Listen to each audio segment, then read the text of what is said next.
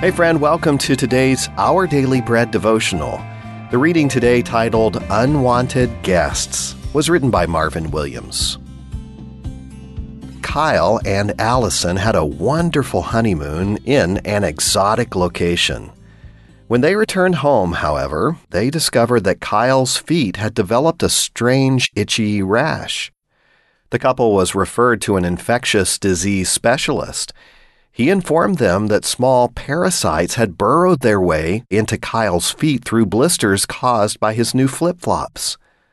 What started out as a dream vacation ended in a challenging battle with unwanted guests. David knew that if he didn't ask God for help to fight sin, his dream of living a pleasing life before him would turn into a battle with the unwanted guests of sin and rebellion. After declaring how God is revealed in the natural world and his wisdom found in his instruction in Psalm 19, David asked God to protect him from inadvertent, arrogant, and deliberate disobedience. Forgive my hidden faults. Keep your servant also from willful sins, he wrote.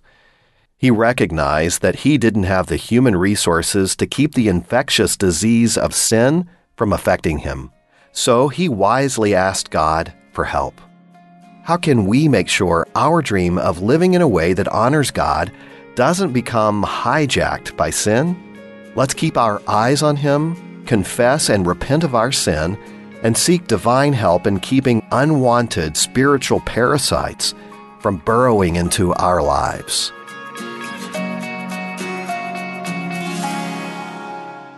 Today's Our Daily Bread devotional scripture reading is from Psalm 19, verses 1 through 4 and 7 through 14.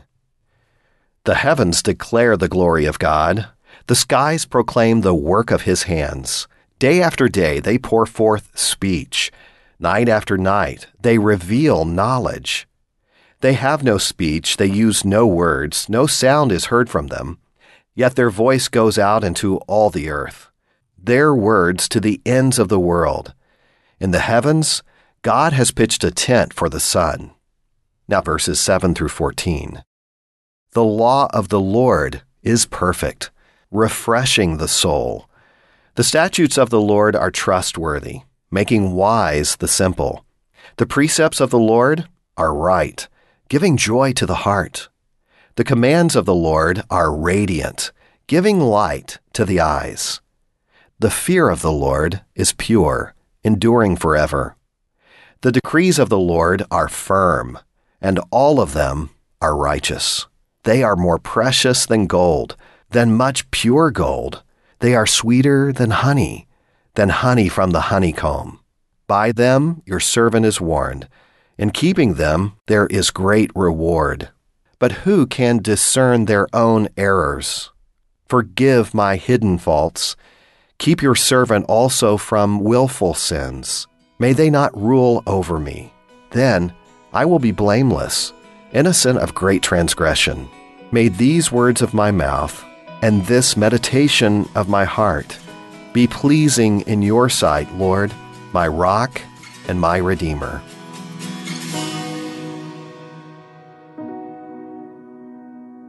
Now let's pray. Loving God, if we're honest, we don't know ourselves as well as we should, and we fall short of what we know is right and good. Please help us to trust in your power in our battle with sin. Thank you, Lord. It's in Jesus' name that we trust and pray. Amen. Thanks for listening. My name is Wes Ward, and today's encouragement was provided by Our Daily Bread Ministries.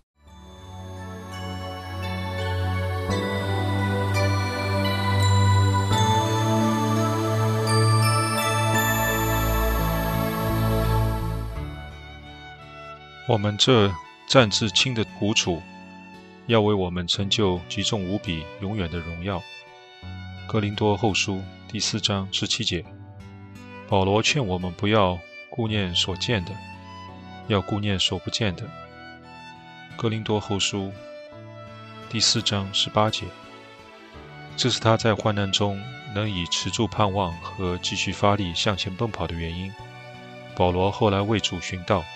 死在尼禄王手中，但是他没有倒退。没有丧胆。他说：“那美好的仗我已经打过了，当跑的路我已经跑尽了，所信的道我已经守住了。从此以后，有公义的冠冕为我存留，就是按着公义审判的主，到了那日要赐给我的。不但赐给我，也赐给凡爱慕他显现的人。”提摩太后书第四章七到八节。因为这荣耀的盼望，保罗就能靠主忍受今生至战至轻的苦难。是的，神知道我们能承受多少，他答应在苦难中为我们开出路，叫我们能忍受得住。参见格林多前书第十章十三节。但最重要的乃是，我们要像保罗一样，将我们的盼望。放在耶稣基督和他应许上，否则我们若靠基督，只在今生有指望，就算比众人更可怜。哥林多前书十五章十九节。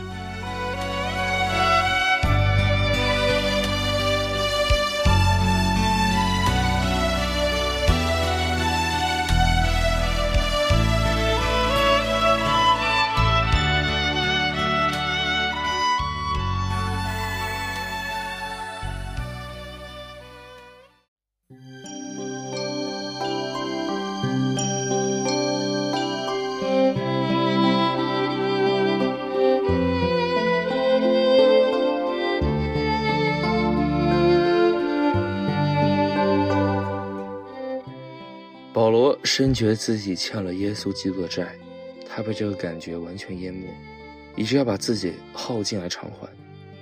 保罗的生命给每一个尚未拯救的人，有没有一种欠了基督的感觉？作为一个圣徒，我生命的属灵尊荣在于偿还我欠基督的债。我生命中每一点一滴有价值之处，全因主耶稣救赎大功。我有没有做任何事？使他的大功在别人身上得以实际彰显。只有当圣灵在我里面，使我有着欠债的感觉时，我才能做着工。我在人类中并非超凡的人，乃是主耶稣的奴仆。你们不是自己的人。保罗把自己卖给了耶稣基督。他说：“我因着耶稣的福音欠了全世界人的债。我唯一的自由，就是做一个十足的奴仆。人一旦体验了这份属灵的尊荣。”生命就有这个特质，不要再为自己祈祷，而要做耶稣基督的奴仆。主啊，愿你再次感动我的灵魂体，倘若我的饮食妨碍了你在我里面的工作，或阻碍你透过我所行的事，向我显示，并保守我属于你，以致无论我或吃或喝或做任何事情，都可以荣耀归给你。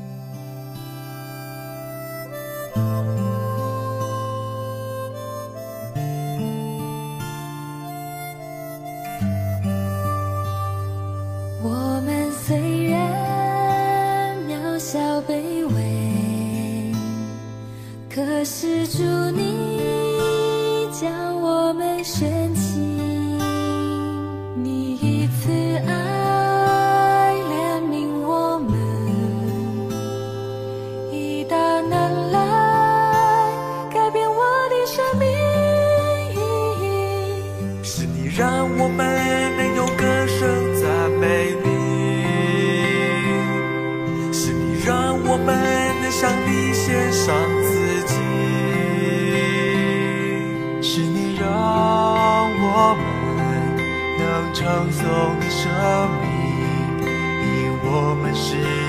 天旋地阔时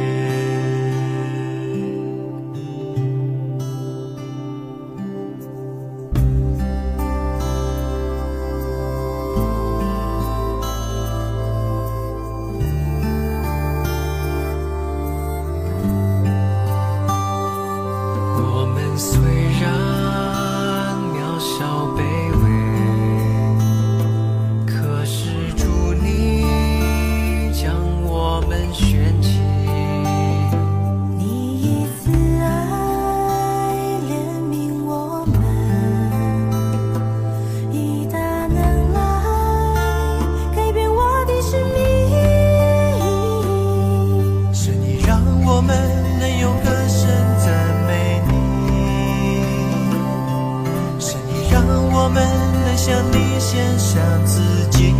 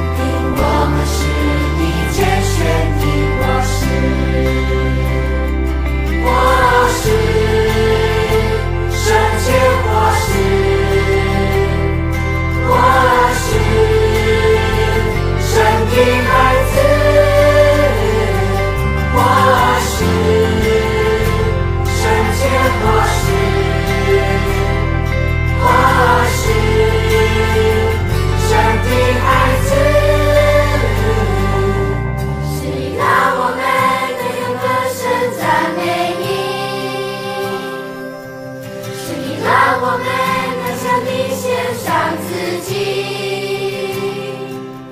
是你让我们能称颂你生命，因我们是你拣选的果实，